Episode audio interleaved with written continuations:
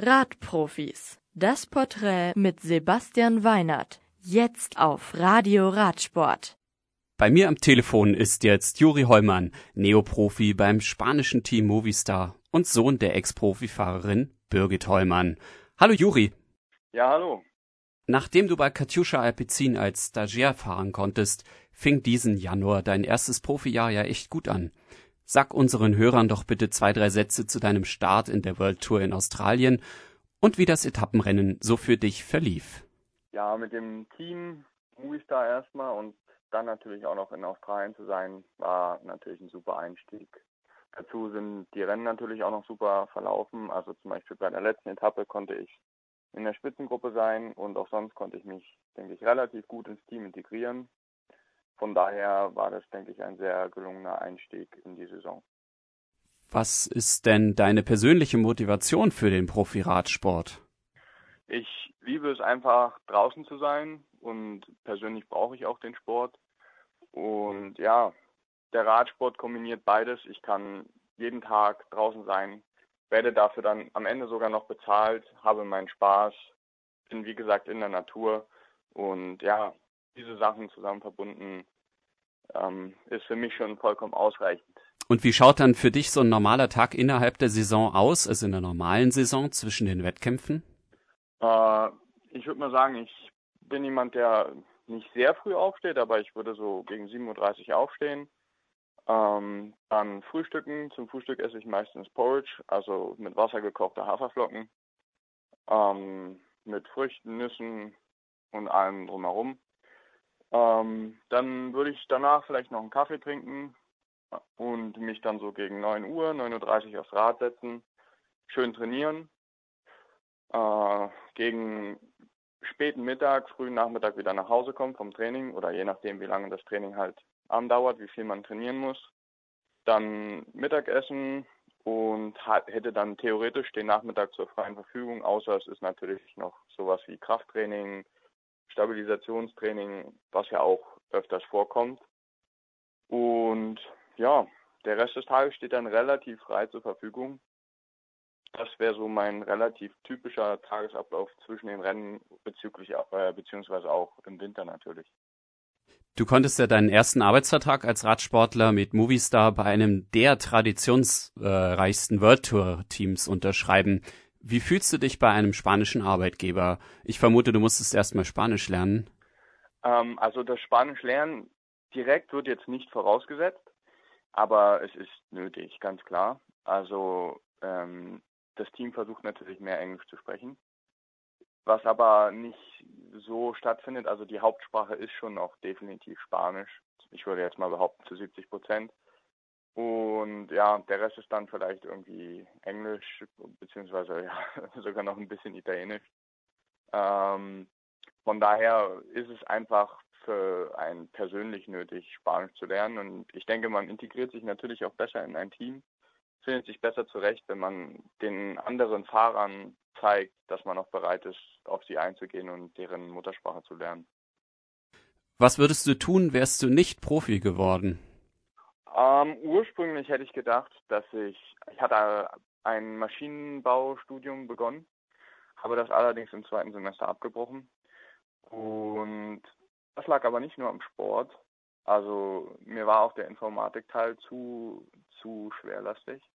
Von daher ist es jetzt schwer zu sagen, womit ich mich noch anfreunden könnte oder beziehungsweise was ich, wenn jetzt Schluss wäre, ich wahrscheinlich nochmal starten würde, wäre ein Studium Richtung Lehramt.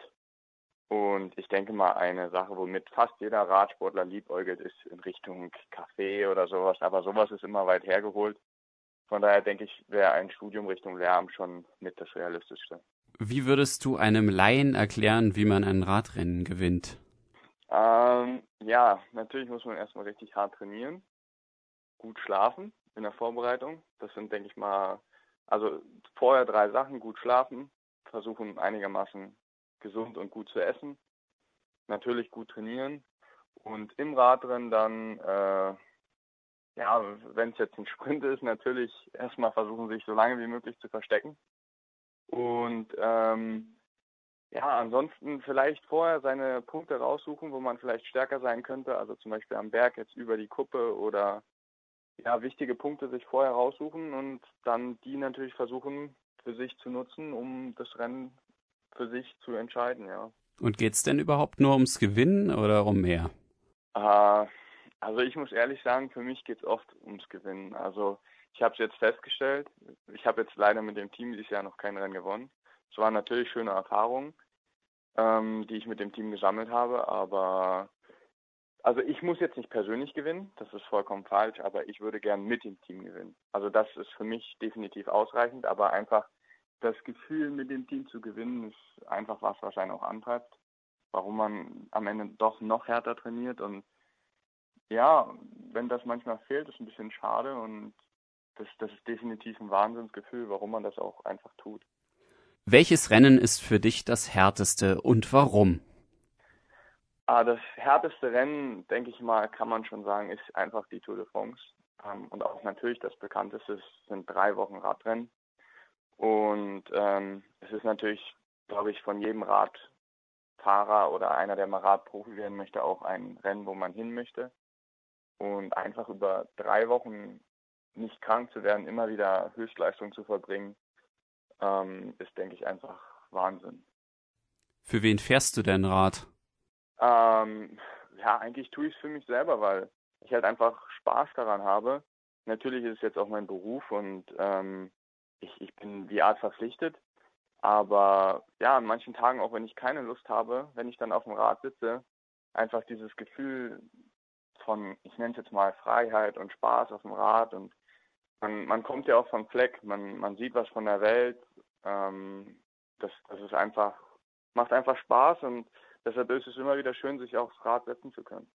Der Saisonauftakt fing für dich mit einer Top-10-Platzierung in der Youth Classification der Tour Down Andra wirklich gut an. Aber sämtliche Rennen wurden nun auf den Herbst verlegt, aus bekannten Gründen. Was sind denn deine Saisonhöhepunkte, wenn es jetzt im August wieder losgeht? Ähm, ich werde Ende August wieder anfangen, das ist richtig. Um, und meine Saisonhöhepunkte werden wie geplant sogar die Klassiker sein. Nur dass der geplante Zeitraum jetzt natürlich nicht mehr der gleiche ist. Es sind jetzt nicht mehr die Frühjahrsklassiker, sondern die Herbstklassiker sozusagen, aber die gleichen Rennen. Also grundlegend sollte ich bei den großen Klassikern am Start stehen. Damit meine ich jetzt Flandern, Roubaix. Ob das alle sind, weiß ich nicht. Aber das ist jetzt auf jeden Fall das Ziel, beziehungsweise die Ziele, worauf ich hinarbeite, ja. Was ist denn da dein Lieblingsrennen, wenn du es auseinander äh, dröseln solltest? Roubaix. Klare, klare Sache. Mit der Gruppe Die Trainingstiere hast du gemeinsam mit deiner Kölner Trainingsgruppe um André Greipel, Rick Zabel und Nils Polit einen eigenen Kanal auf Instagram, den ihr regelmäßig mit Neuigkeiten aus eurem Trainings- und Rennalltag bespielt. Ist Rick hier der alleine Verantwortliche oder teilt ihr das freundschaftlich auf, so dass jeder mal was posten muss? Wie läuft es so bei euch ab? Ähm, Rick tut tatsächlich am meisten ähm, auf diesem Kanal, aber ich denke auch André tut relativ viel. Und ja, Nils und ich halten uns da ein bisschen zurück, allerdings bringen wir auch manchmal was. Und der Freddy ist ja noch der fünfte im Bunde, der ist ja auch noch mit dabei. Und der postet auch eher selten was. Aber ja, ich sag mal, mit dem meisten Content für die Fans sorgen tatsächlich der, der Rick und der André. Danke dir für das nette Gespräch. Ich wünsche dir eine erfolgreiche restliche Saison 2020. Alles Gute für dich. Ciao. Vielen Dank. Danke. Tschö. Das Radio für Radsportfans. Im Web auf radioradsport.de